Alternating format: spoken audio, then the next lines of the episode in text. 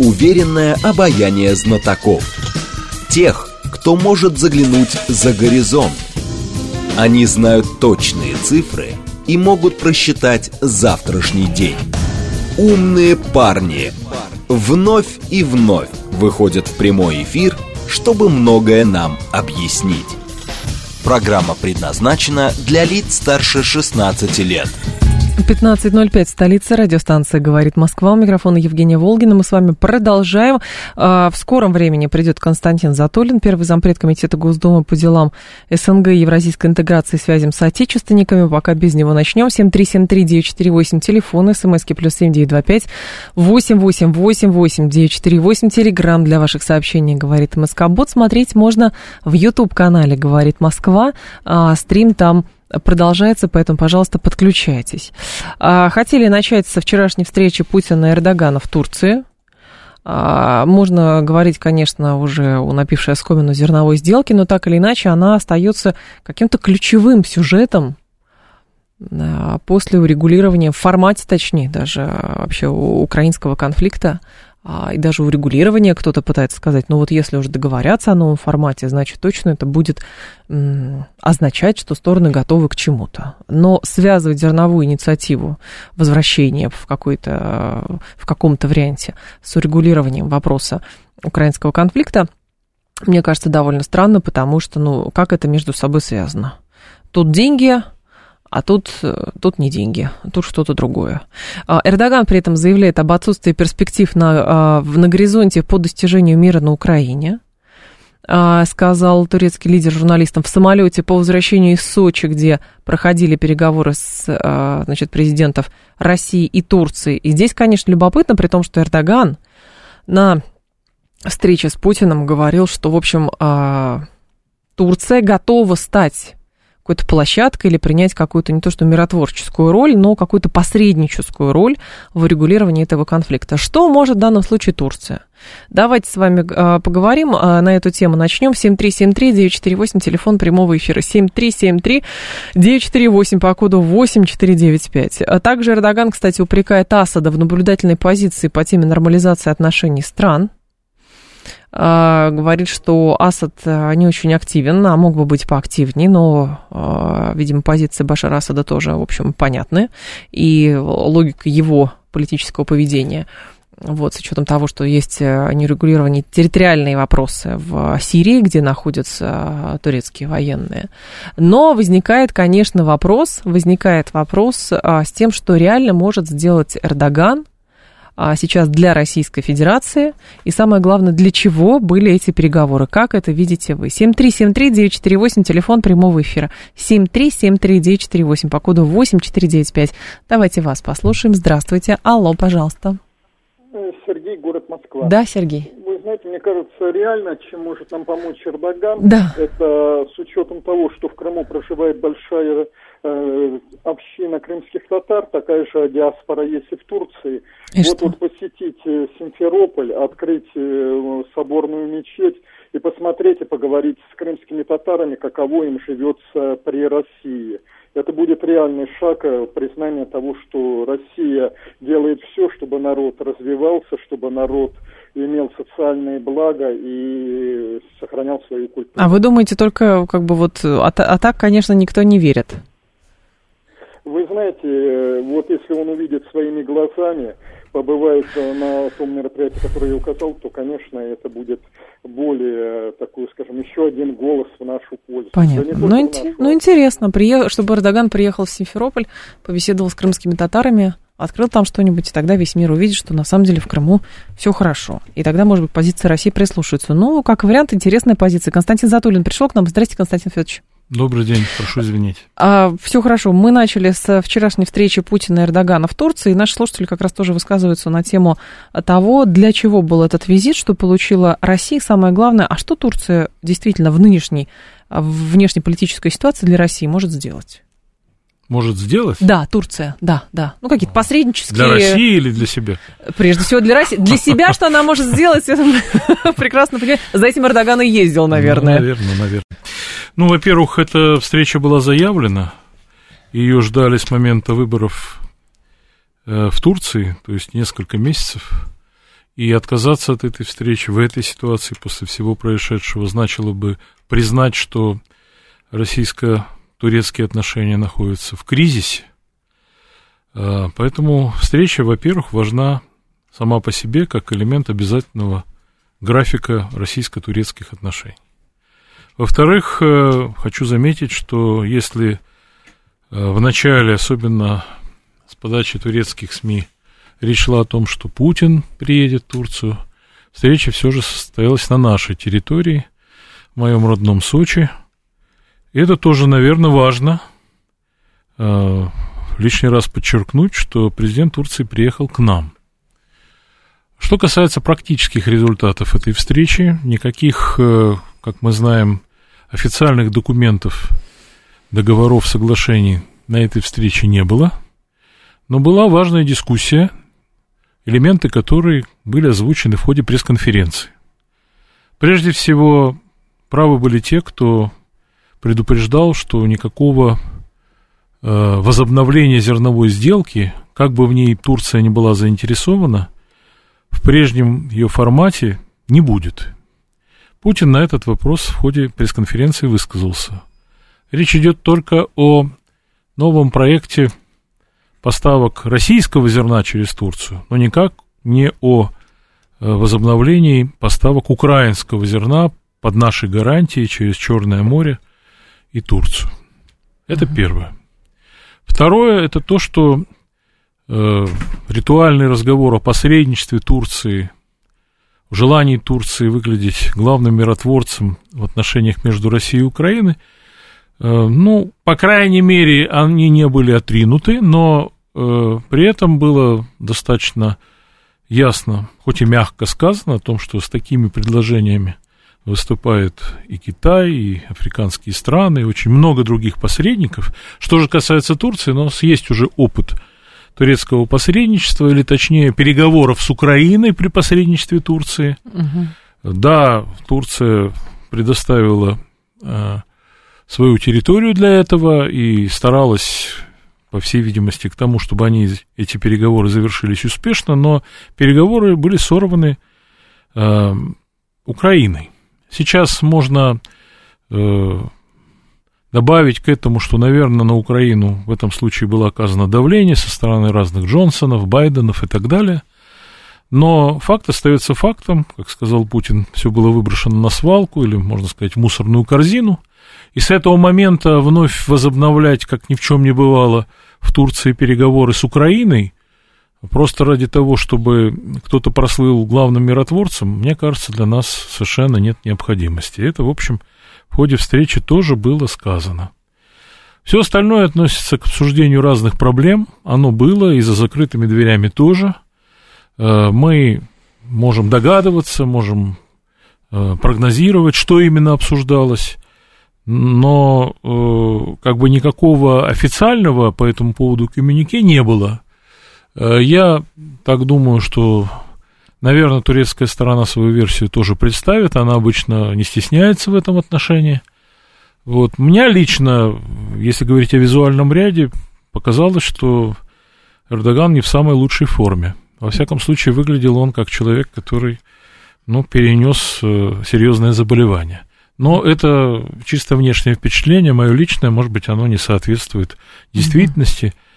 Но он не выглядел как человек, находящийся в рассвете своих сил. Вот все, что я могу сказать. Просто в данном случае еще же интересно, у нас так сложилось, что когда речь идет о каких-то переговорах между Россией и Турцией, а, в итоге, ну, было много сюжетов, после которых стали так воспринимать, что как будто бы мы все сложили в турецкую корзину, и вот в качестве жестов доброй воли готовы Турции там помогать то по одному, то по другому вопросу. Эрдоган много чего обещает, но в итоге действует потом, естественно, в своих э, национальных интересах, а мы каким-то образом все откладываем то ли на потом, то ли понимаем, что, в общем, удовлетворения не было никакого. Ну, э, я могу присоединиться к вашему неудовлетворенности. Я думаю, что вряд ли наши переговорщики тоже всем удовлетворены, кроме угу. заранее во всем удовлетворенных.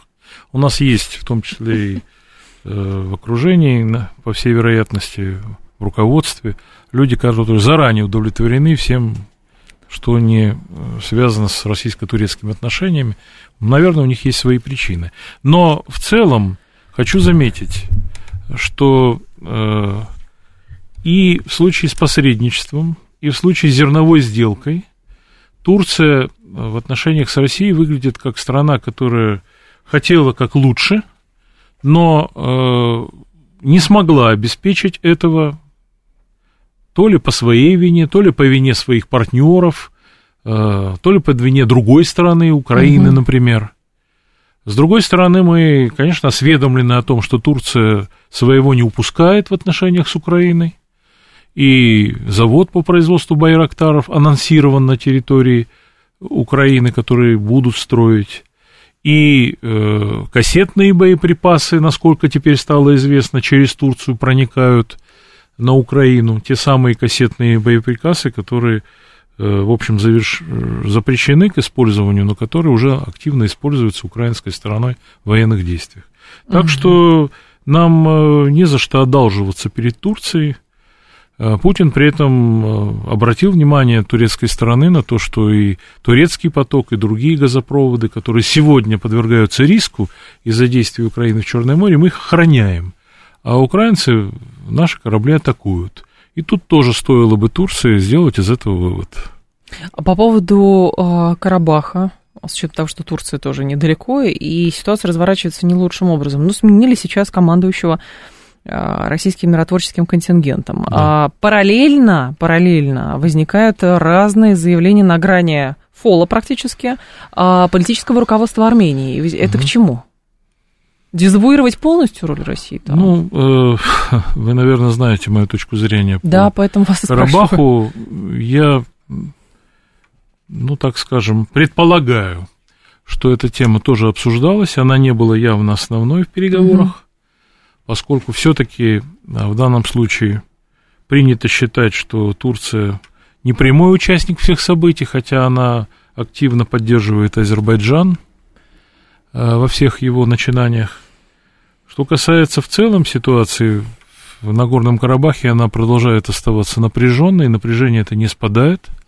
Сохраняется блокада Нагорного Карабаха, армянского населения, это несколько десятков тысяч человек, которые сегодня не могут э, быть уверены в своих коммуникациях с Арменией, потому что Лачинский пере, э,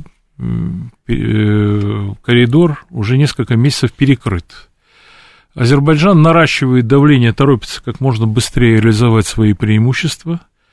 Э, я думаю, что целью его большой стратегической целью является э, выдавливание, выдворение армянского населения с исторических земель или ассимиляция этого угу. населения. Не исключено, что кто-то готов к этой ассимиляции, но пока, во всяком случае, это не так. Э, в Нагорном Карабахе под влиянием этого происходят внутренние события. Подал в отставку э, президент Нагорного Карабахской республики Рая Карачунян. Полагаю, что это закономерный итог его правления.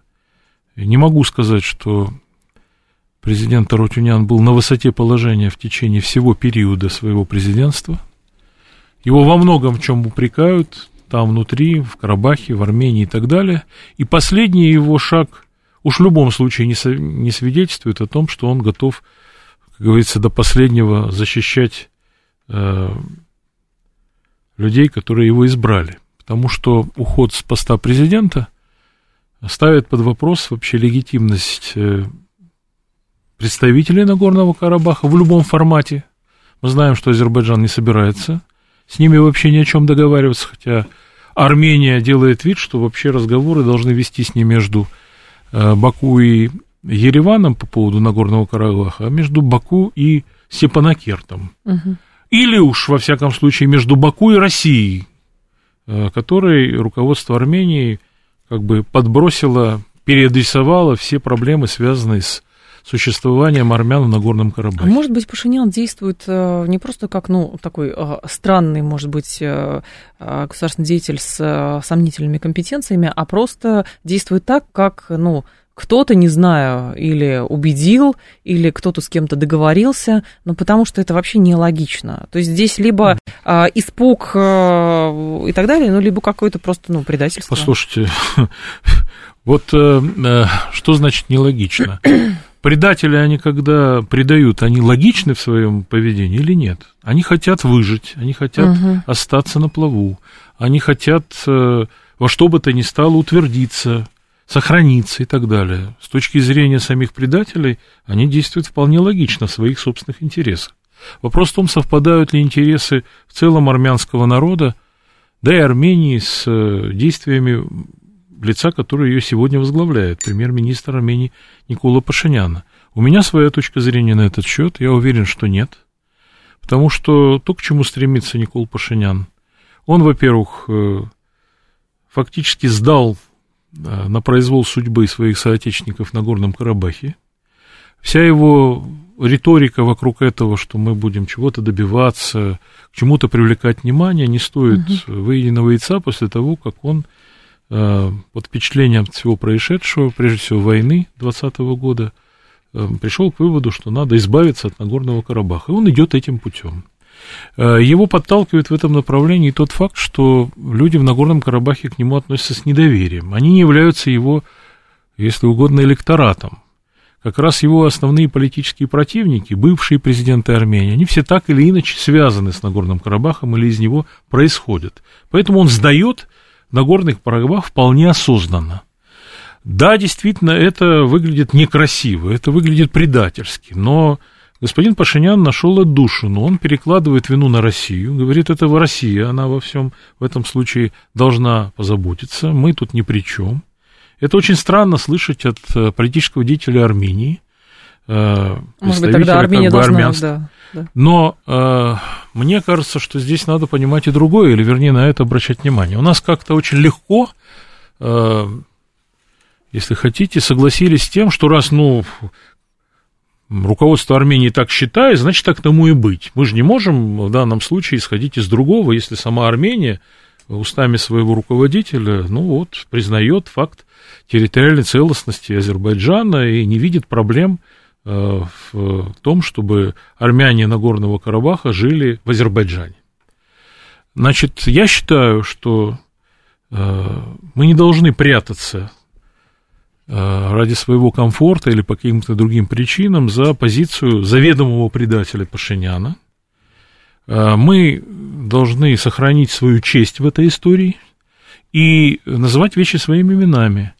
Армяне в Нагорном Карабахе обладали автономией, и в советские годы она была выражена в форме Нагорно-Карабахской автономной области.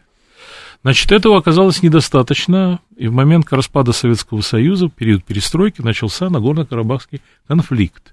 И президент Российской Федерации в ходе вот недавних военных действий в 2020 году сознавал, говорил о том, что армяне взялись за оружие, потому что боролись за свою честь, достоинство и национальное самоопределение. С моей точки зрения нет э, принципиальной разницы между правом на свободу и самоопределение армян на Горном Карабахе и правом на свободу и самоопределение граждан Республики Крым, которые, как мы знаем, на референдуме решили присоединиться к Российской Федерации. Принципиально это, ну, на мой взгляд, однопорядковые явления – они взаимосвязаны, конечно, с последствиями распада Советского Союза, уходят корнями в эти истории. Но факт остается фактом. И делать сегодня вид, что ну, армяне Нагорного Карабаха, который, кстати, Армения ни при Пашиняне, ни при его предшественниках официально не признавала как государство, по своим соображениям. Они хотели отягощать свою позицию, хотели иметь свободу рук и так далее. Но факт остается фактом. Нагорно-Карабахская республика существовала несколько десятков лет, не будучи никем признанной, в том числе и Арменией. И вот после этого премьер Армении, который ее не признавал, эту Нагорно-Карабахскую, говорит, ну, а мы считаем, что это Азербайджан. И у нас некоторые наши официальные или полуофициальные деятели, ну, как бы с ну, легкостью необыкновенной говорят, ну, раз так, значит, что же мы можем uh-huh. сделать? Последнее, что меня в этом отношении возмутило, ну, вы, наверное, в курсе этого, что ко мне обратилась радиостанция CTFM, которая вещает на русском языке в Нагорном Карабахе, ретранслирует «Спутник Армения».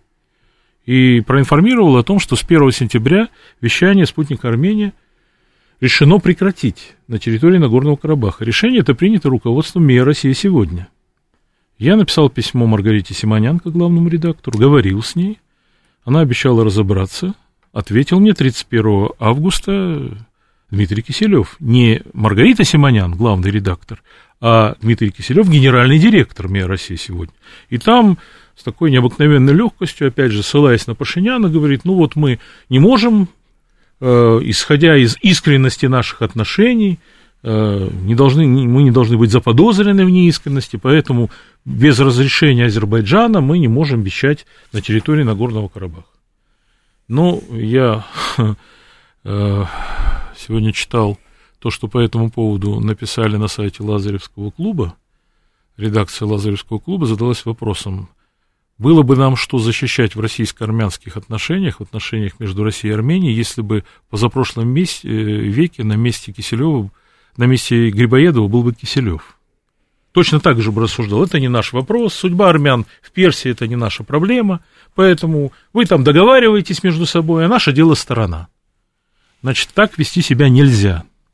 Надо вести себя принципиально, есть? и не надо самого себя или самих себя запугивать тем, что наша принципиальность неминуемо ведет нас к столкновению, к какой-то новой войне с Азербайджаном, с Турцией и так далее. Речь об этом не идет. Просто мы поручились за то, что Лачинский коридор под нашим контролем.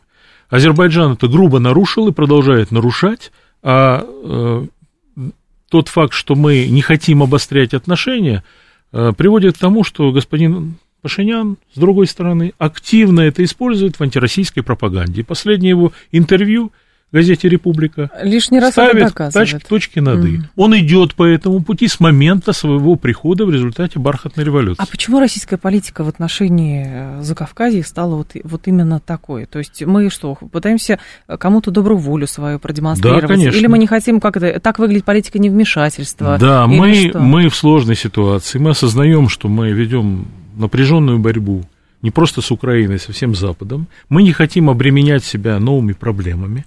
Мы хотим по-доброму договориться, но тут тоже есть, как бы, понимаете, как в таких случаях модно говорить, красные черты. Ну, Мы-то же... этого хотим, но не все этого хотят.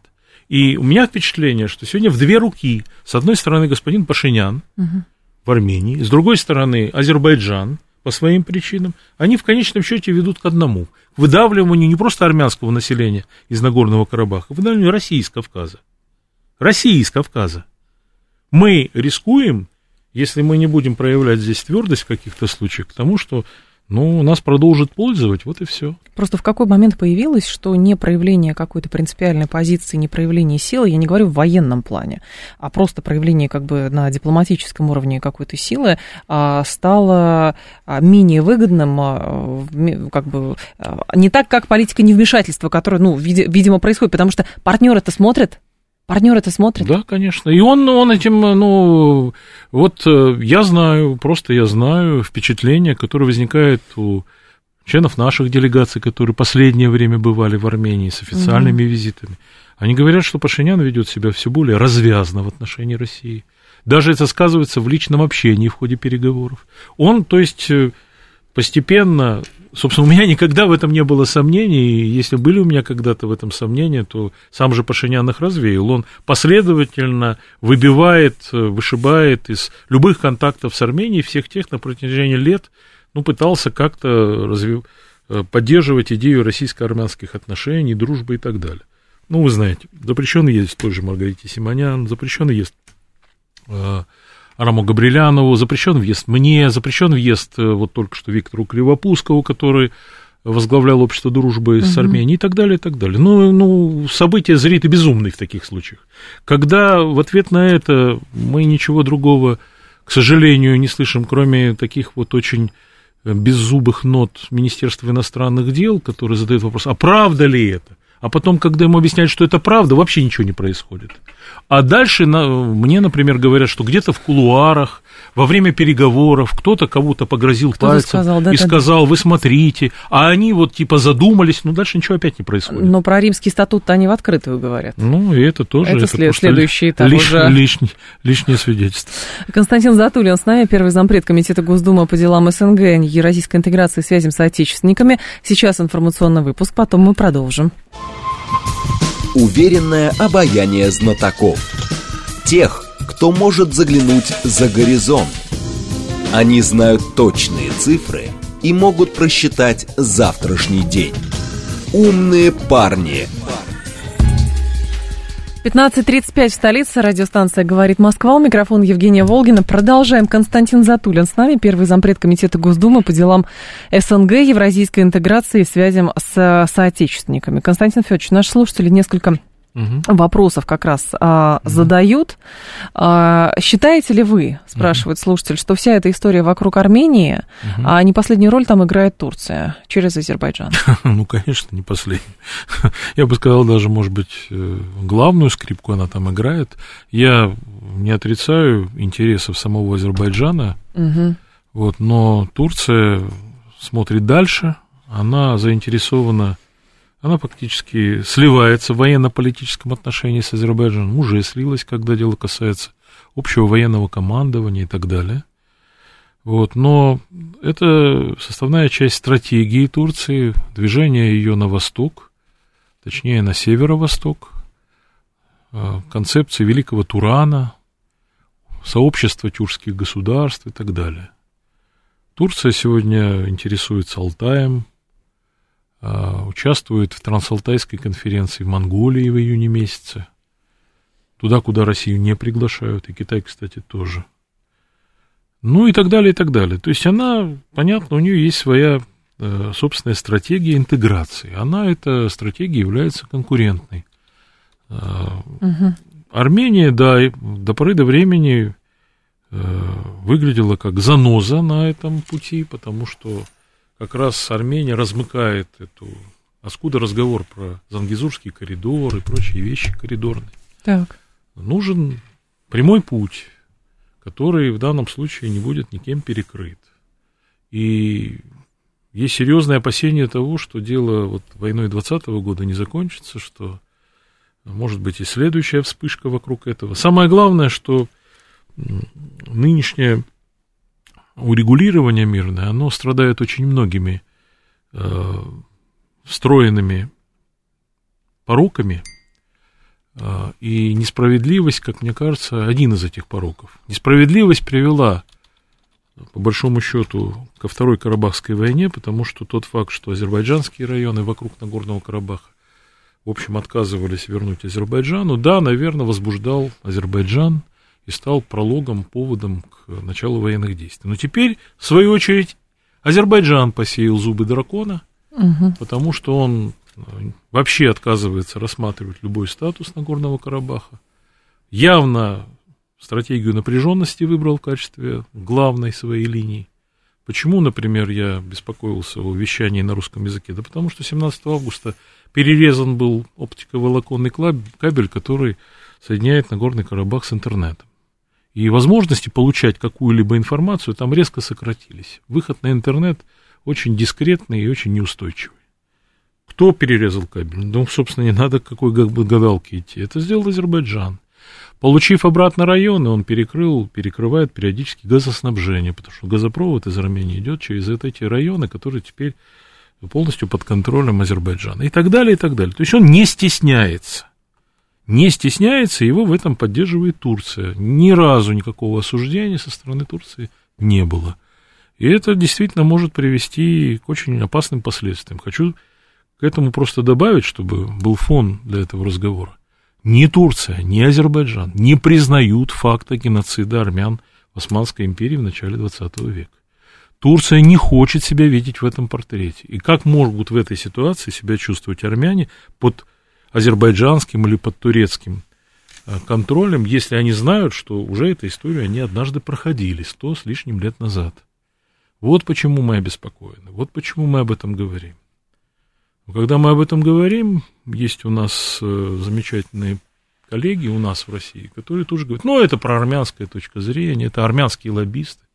Вот я армянский лоббист, который правительством Армении запрещен к въезду в Армению. Я бы хотел посмотреть какой-нибудь Коротченко или там Шевченко, которые просто из кожи лезут вон для того, чтобы рассказывать о том, что надо дружить с Азербайджаном, с Турцией, в этом выход и так далее. Хоть раз себе позволили усомниться в каких-то действиях азербайджанского или турецкого руководства. Хоть раз себе позволили критиковать их за что-то. Нет, они поют ему осанну. Так вот, кто из нас лоббист? Я лоббист российских интересов. Я против ухода России с Кавказа. Я русское лицо кавказской национальности. Родился в Батуми.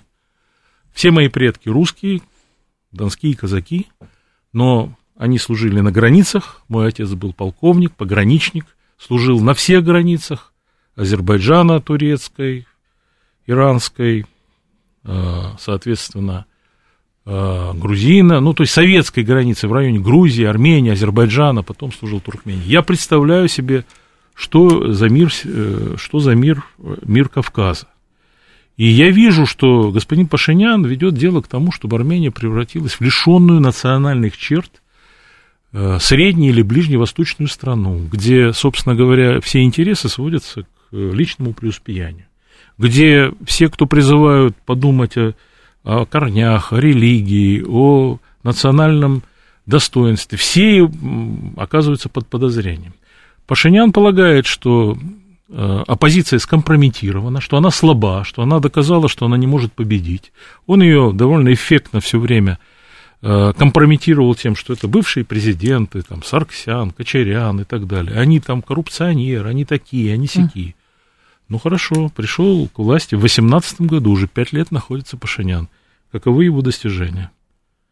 И вот э, пока удается, в том числе при помощи западных друзей, интернета, всякого рода некоммерческих организаций и так далее, и так далее, удается дурить армянское население и уводить его в антироссийском направлении. Это происходит, рейтинг России падает, и чем больше как бы Азербайджан настаивает, тем меньше мы демонстрируем способность как-то э, призывать его к порядку, тем больше это льет воду на мельницу Пашиняна в Армении, который, вот, видите, уже говорит, угу. да, проснемся однажды рано утром. Это он сказал только что в газете «Республика». И России нет. А что вы думали?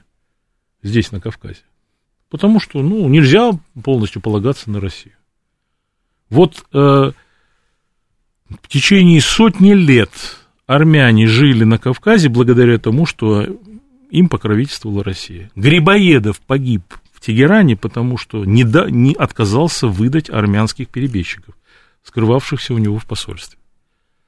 Но, значит, э, появился господин Пашинян, говорит, что это ерунда, мы будем теперь... Э, это уже история. Да, мы как притянем будто... сюда Запад, диверсифицируем. Вот сегодня председатель комитета по расширению НАТО заявил, что пора Армении в НАТО вступить и так далее. Угу. Он же это сказал не с бухты-барахты, он прочитал Почва все готовится, то, что, конечно, да, конечно. прочитал все то, что премьер Армении за последнее время наговорил. И сделал выводы. Да, на самом деле он не только публично, он не публично в ходе этих воежей после 2020 года по западным столицам, угу. он им, э, так сказать, продемонстрировал себя как человек, который готов выполнить это задание. Минимизировать и, и полностью исключить российское влияние в Армении. Это на фоне того, что наши так называемые релаканты валом валят в Армению, что они там обретают себе возможности дальше трудиться и так далее. И среда благоприятная, и в целом люди в Армении э, не смотрят волком на русских, это тоже понятно, века дружбы и всего остального. Но уже почитайте интернет,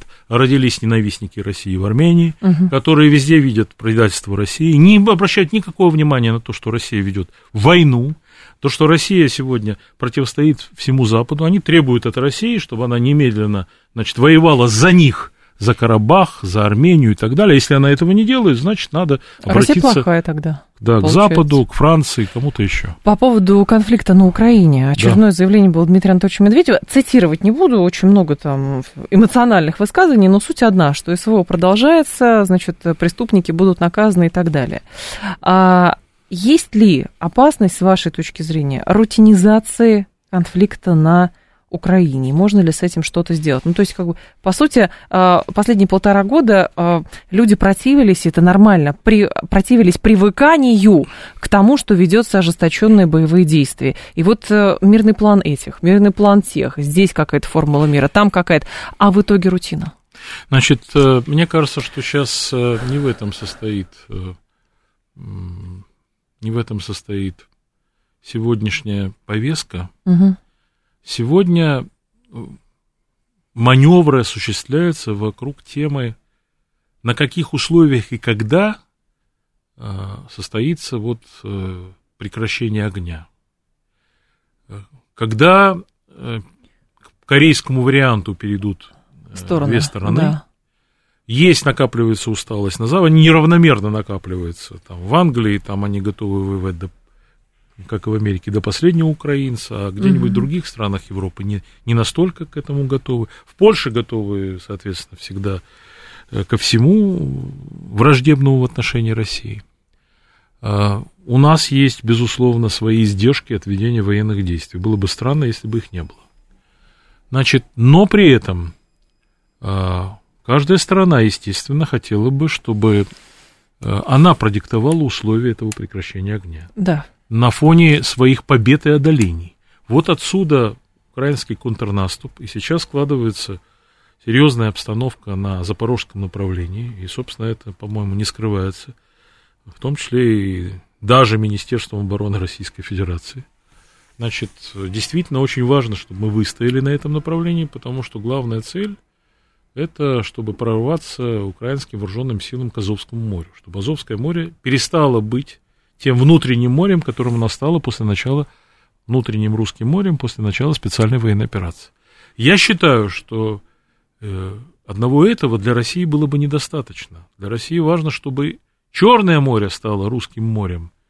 Ну, по крайней мере, вот э, на этой территории бывшего Советского Союза, чтобы мы смогли отсечь украинские вооруженные силы от Черноморского побережья, чтобы мы вышли к Николаеву, к Одессе, вернули Херсон и так далее. Я оставляю в данном случае для рассуждений и для принятия решений, в состоянии мы и в какие сроки это сделать. Но если это не будет сделано, естественно, тот хрупкий мир, который неизбежно все равно будет хрупким, когда бы он не был заключен, он не будет заключен как мир, он только как режим, как пауза. Но эта пауза может растянуться на годы. Вот он и в этом случае будет еще для нас э, уязвимее. Угу. Я, в отличие от многих наших э, уважаемых рассерженных патриотов, которые многие из них страдают шапкозакидательством, не верю в то, что мы э, вот в ближайшее время в состоянии осуществить задачу по э, как бы ликвидации уродливого детища Беловежского сговора государства Украины. Украина в какой-то части останется. Вопрос, какая это будет часть? А значит, мы должны быть готовы к тому холодному миру, угу. который когда-то возникнет. Но сейчас даже о холодном мире речь не идет. Сейчас идет речь об обострении военных действий в преддверии возможных э, каких-то договоренностей по прекращению огня. Эскалация ради деэскалации есть такое выражение Это сейчас, да. Мы проходили в международных отношениях. Никсон, который хотел вывести американские война из Вьетнама, войска из Вьетнама и да. договориться с, э, по поводу прекращения военных действий, специально предпринял ковровые бомбардировки соседних Камбоджи и Лаоса. И, кстати, такой голубь мира, как Киссинджер, ему это советовал, для того, чтобы произвести впечатление на ту сторону, что смотрите, если вы не согласны, то вот что с вами может быть. Он это сделал, но, как известно, все равно, несмотря на все эти бомбардировки, кончилось для американцев это определенным образом. Они вынуждены были бежать из Южного Вьетнама. Но жертвы Вьетнам понес очень большие. Значит, э, сейчас не щадят абсолютно украинских военных, в это можно верить, что они их действительно не щадят. Собственно говоря, режиму в Киеве э, это не так уж и важно. Я не хочу привлекать тут э, какую-то ксенофобскую струну, говорить о том, что еврей Зеленский, новый министр обороны, крымский татарин Умеров, вот они являются сегодня борцами за свободную Украину. Сами украинцы при этом где-то в роли а, массовки, а они, значит, определяют национальные задачи украинского государства. Значит, э, тот факт, что именно Умеров готовится стать министром обороны, лишнее удостоверение того, что это символический акт человека, который входит в руководство крымско-татарского меджлиса. Запрещенного в России, запрещенного да. Запрещенного в России.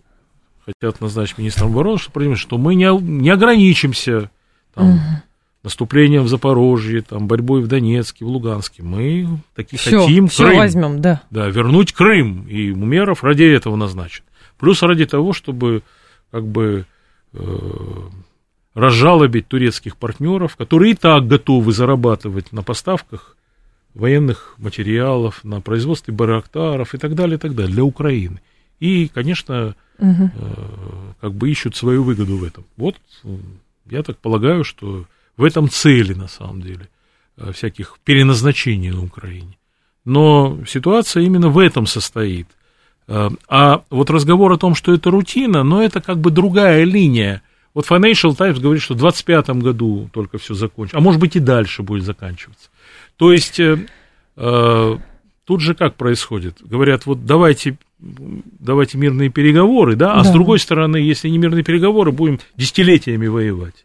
И вот, э, вот такое происходит, э, причем Нет, разные исполнители играют разную роль. Да, но здесь же речь как раз идет о том, о сохранении сил Российской Федерации, о том, чтобы там гуманитарный аспект перестали гибнуть люди, перестали а, производиться какие-то обстрелы, но, соответственно, понятно, что одни чего-то хотят, а другие умеют в этом хаосе активно работать и пытаться получить свой какой-то политический профит, это понятно. Ну вот объективно, смотрите, у украинского режима, с одной стороны, есть волнение по поводу того, что любое пауза прекращения огня сразу пробуждает вопросы у населения. А ради чего все Обычные, это было, да? ради чего угу. все было, а как, чего мы достигли, а что у нас происходит в гражданских отраслях, а что будет с нашей работой, потому что ее нет, и так далее, и так Что с нами вообще будет? Значит, э, пауза, естественно, приводит к тому, что на какое-то время западная помощь может ослабеть под этим предлогом, а им же, они уже вошли во вкус, им надо как бы все время наращивать и наращивать. Конечно. То есть им объективно невыгодно. Им объективно невыгодно прекращение военных действий, потому что они взорвались, они военный кабинет. Они существуют в условиях войны. Угу. С другой стороны, сам э, Зеленский, да, он сейчас э, готовится, он хочет переизбраться в 2024 году. И ради этого маневры всякие, арест Коломойского, там, э, демонстрация американцам, что вот видите, несмотря на то, что мы ну, как бы ограничили э, возможности вашего рычага, это антикоррупционное бюро. Вы забрали у него полномочия, отдали его службе безопасности, которая под моим Зеленского контролем. Но первое дело, которое начинает громко, как раз мы боремся, казалось Коррупция. бы, с моим благодетелем, но вашим э, подследственным Коломойским. Ну или якобы боремся, может, это все большой спектакль, кто ну, знает.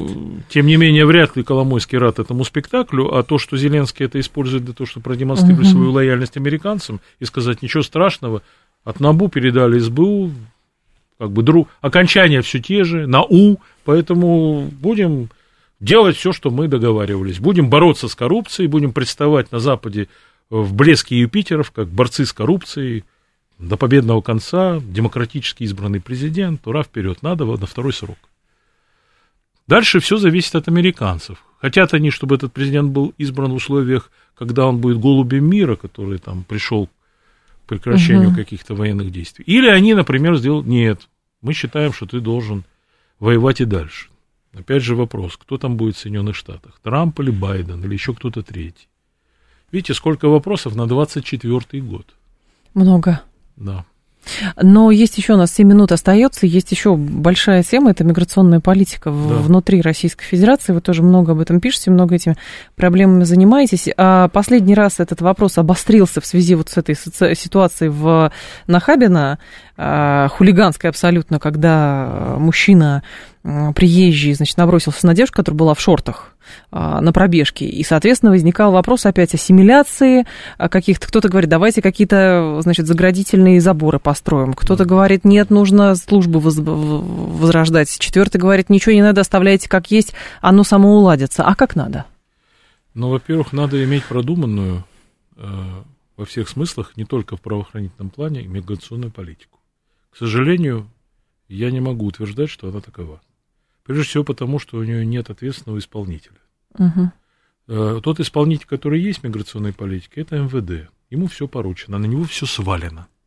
Значит, как ты назовешь корабль, так он и поедет. Значит, МВД специалист в борьбе с преступностью, по идее, да? Значит, все, что мы слышим по поводу миграции, это то, что в Нахабино что-то произошло, еще да, где-то произошло. Да. да, это все резонансные случаи, да, это есть отражение некой тенденции. Но давайте спросим себя, а сколько у нас иностранцев на территории? Вот в мирное время 11 миллионов человек. Мы угу. третья страна в мире по числу иностранцев, находящихся постоянно на ее территории. Сколько у нас вакантных рабочих мест? 26 миллионов. Мгм. Вы каким образом собираетесь, вот, то есть каким образом вы собираетесь эти, заполнять эти места? Каким образом вы собираетесь решать вопросы, связанные с тем, какие мигранты нам нужны? Я сторонник возвращения соотечественников, репатриации. Я написал об этом законопроект. Он лежит без движения, потому что в декабре 2021 года правительство сказало, репатриацию мы не знаем, что это такое. Э, У нас и так есть государственная программа добровольного переселения соотечественников, вот она все решает. Это было в 21 декабре.